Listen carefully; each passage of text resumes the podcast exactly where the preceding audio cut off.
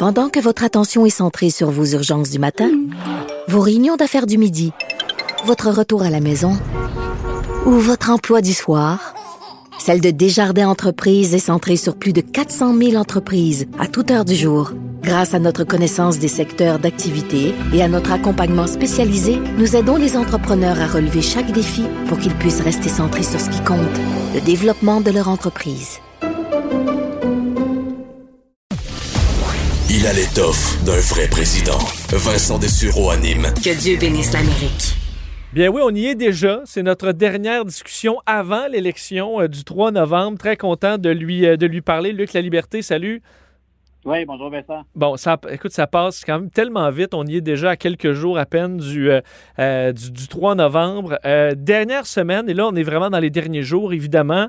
En gros, là, les candidats de Donald Trump et Joe Biden, qu'est-ce qu'ils font? Sur quoi on mise quand on est si près là, de la ligne d'arrivée?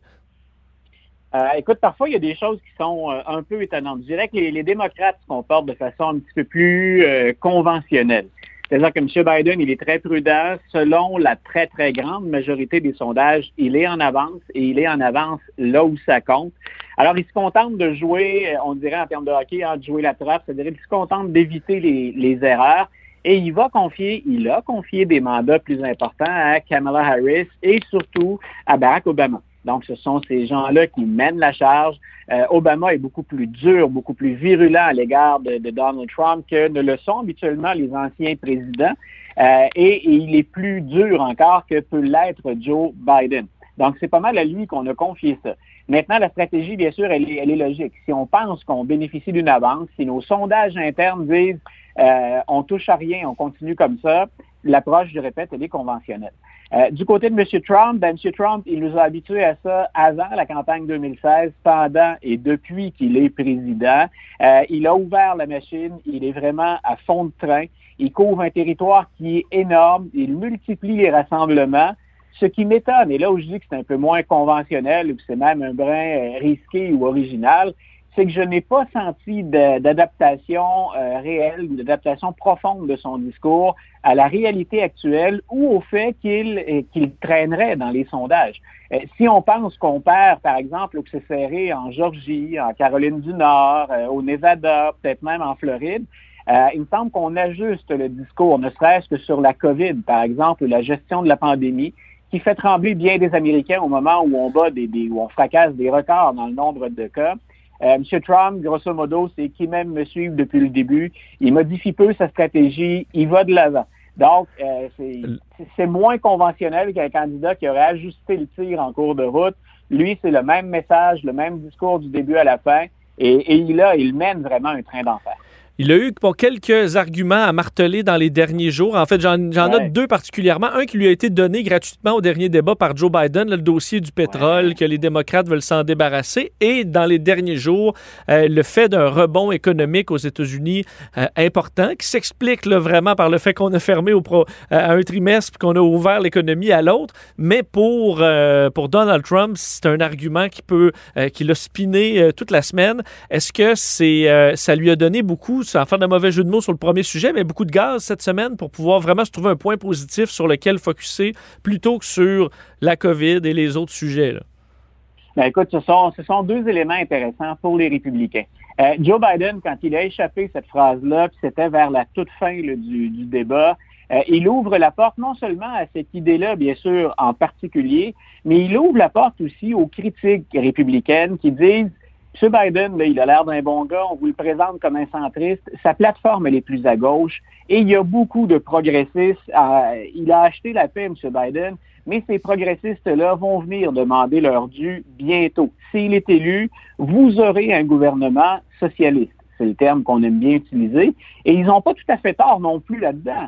Euh, il y a un article qui circule aujourd'hui d'Alexandria Ocasio-Cortez euh, puis il y a carrément eu dans la dernière semaine de, l'impatience de la part des progressistes. Je pense que certains se voient déjà très près du pouvoir et de la Maison-Blanche, et ce sera pas long qu'on va dire au président Biden, on a livré la marchandise, on a serré les coudes, on a présenté un front uni, euh, maintenant il est temps que ça vienne dans notre direction. Et si jamais M. Biden est élu, ce que je pense, euh, ce sera un problème à gérer.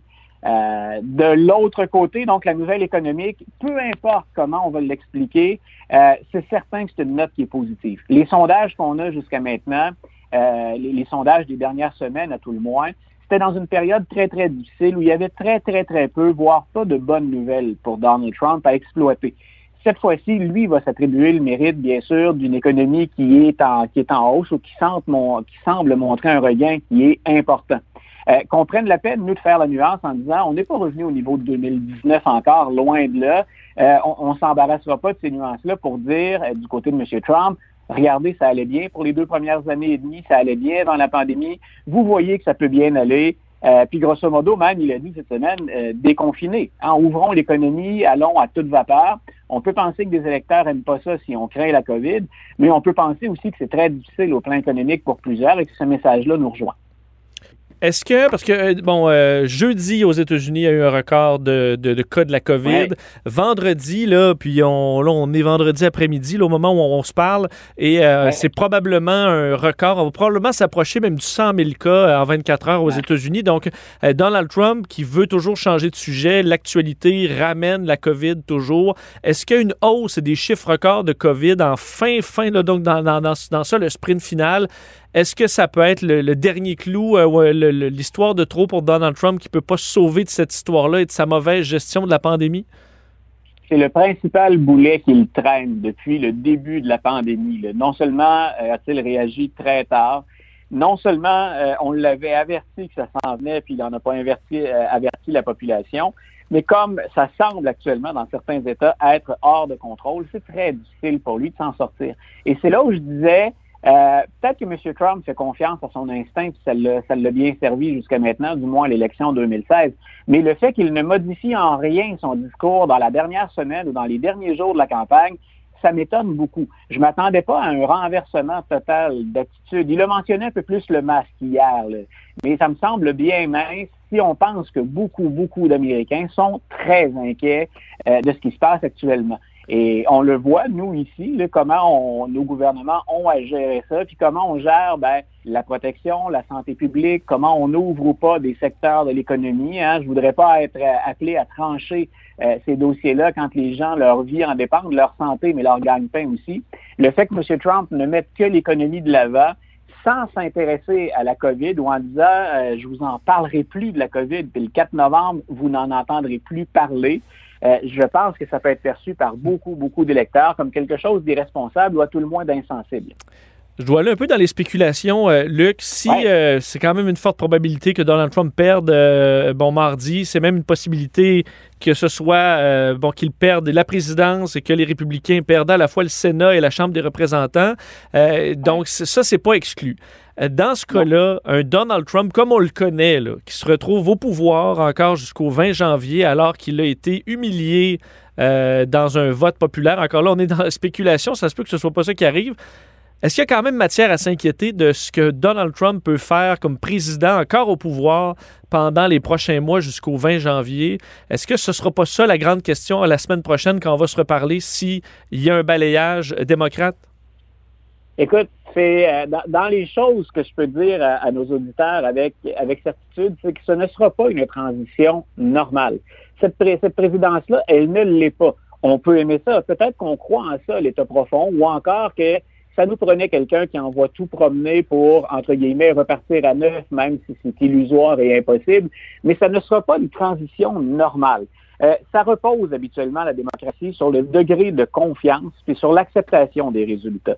Euh, on, a vu ce qu'on a vécu de, de, pire dans les 30-40 dernières années, c'est la confrontation qu'il y a eu en 2000 entre Bush et Gore.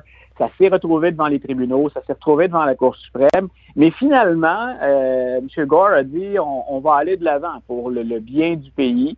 Euh, peut-être qu'il a mis un peu de guimauve autour de ça. Reste que la transition s'est quand même euh, sans qu'il y ait de branle-bas de combat. Euh, de ce côté-ci, M. Trump, effectivement, il jouit encore de très, très grands privilèges et d'un très grand pouvoir. Même battu, il reste président avec toutes les prérogatives d'un président jusqu'au 20 janvier. Ah, M. Biden, si c'est lui qui est élu, va prêter serment à midi pile, où il devient, en tout il entre en fonction à midi pile. Jusque-là, Donald Trump a les coups des franches. Euh, habituellement, on parle d'un président dans cette situation-là comme d'un lame duck hein, ou d'un canard boiteux, c'est-à-dire que plus personne le regarde ou l'écoute. Euh, par contre, certains présidents prennent des décisions très importantes, ne serait-ce que les fameux pardons présidentiels. Euh, on peut s'attendre à ce que M. Trump utilise ce pouvoir-là pour sortir quelques amis. Il a beaucoup d'amis en prison, là, oui. Ben voilà, il y a des copains, des membres de son entourage qui sont derrière les barreaux, qui ont été condamnés. Donc ça, on peut penser. Puis, euh, on peut être en désaccord, mais Barack Obama le fait avec Chelsea Manning. Euh, M. Clinton l'avait fait lui aussi avec des gens à la toute fin, dont M. Rich, qui, qui était dans les, les, condamnations. Mais Chelsea Manning, euh, Luc, c'était pas, c'était pas l'ami de Barack Obama, là. Non, non, non, mais on parle de décisions, disons, controversées. de, décisions qui étaient. Et un pardon présidentiel, par définition, c'est controversé la plupart du temps. Mais dans le cas de Donald Trump, on peut aller beaucoup plus loin que ça. Tu vois, moi, ma formation, c'est une formation d'historien. Euh, une des choses dont on s'assure habituellement pendant la transition, et tu vas voir le lien avec l'historien, c'est qu'on préserve toutes les archives de la Maison-Blanche. Quand il y a des réunions des conseillers, quand il y a des réunions du cabinet, euh, quand il y a un ordre du président ou des réflexions du président, tout ça habituellement est préservé. Et il y a une loi qui euh, est là pour s'assurer qu'on préserve toutes les archives. Une des choses qu'on nous a appris dans les livres de Woodward ou dans les confidences d'anciens conseillers, c'est qu'il y a déjà de ces documents-là qui sont disparus ou qu'on a triés euh, déjà depuis le début de la présidence Trump. Il va en rester quoi de cette, documentation-là? Est-ce que M. Trump va être très, très scrupuleux dans la préservation des archives? On peut, à tout le moins, ça m'apparaît tout à fait légitime, d'en douter.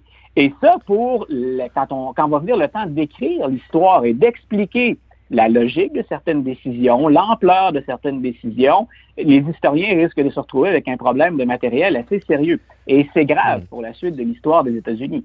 Pensons aussi, puis je m'arrête là, mais pensons aussi au fait que le président demeure pendant tout ce temps-là le commandant en chef de l'armée. Euh, ça m'étonnerait énormément. C'est pas c'est pas une tendance qu'il a. Ça irait à l'encontre de ce qu'il a toujours défendu. Je m'attends pas à un conflit ou à une déclaration de guerre. Mais jusqu'où pourrait-il aller dans l'utilisation de frappes qui pourrait même éventuellement mettre son successeur dans l'embarras. Euh, on a commencé l'année sur les chapeaux de roue, on l'a presque oublié déjà, mais euh, en politique étrangère, quand on apprenait que M. Trump avait envoyé des missiles sur le territoire irakien pour exécuter le général Soleimani. Mhm. Est-ce qu'il a d'autres décisions comme celle-là dans, sa manche hein, ou en réserve? En attendant? Moi, c'est une des choses que j'ai hâte de voir. Et il y a déjà des militaires qui disent euh, et qui ont affirmé euh, nous, le président, on va surveiller ce qu'il fait parce que euh, l'armée n'est pas au service du président, mais bien des États-Unis. Et l'armée doit respecter des traités, des ententes internationales. Ça se pourrait qu'on dise non au président. Et ça, ce serait du, jamais vu dans l'histoire américaine. On est vraiment en terrain inconnu. Mais Luc, il faut s'arrêter en terminant en quelques secondes. Donc, à qui tu donnes la semaine, la dernière semaine, et tu l'as un peu dit, mais à qui tu donnes la victoire pour la présidence mardi? Ben voilà, donc moi, la, dernière semaine, M. Trump, les efforts déployés est important, de bonnes nouvelles au plan économique, il est partout, ça peut faire la différence dans la balance avec la très grande discrétion euh, de M. Biden. L'élection, je la vois aller du côté de Joe Biden et je le vois étendre les territoires habituellement acquis des, aux démocrates. Donc, moi, j'imagine qu'on va être autour de la barre des 300 grands électeurs minimalement. Sur les 538, il en faut 270. Mm-hmm. Moi, je le vois autour de 300, 300 et 325. Ben, Luc, euh, très déjà hâte de te reparler la semaine prochaine pour euh, voir les résultats de tout ça. Je pense qu'on va avoir de la broue dans le toupette. Alors, euh, merci encore de nous avoir parlé. Puis je pense qu'on va avoir toute une soirée mardi. Une bonne fin de semaine, Vincent. Bonne élection. Salut toi aussi.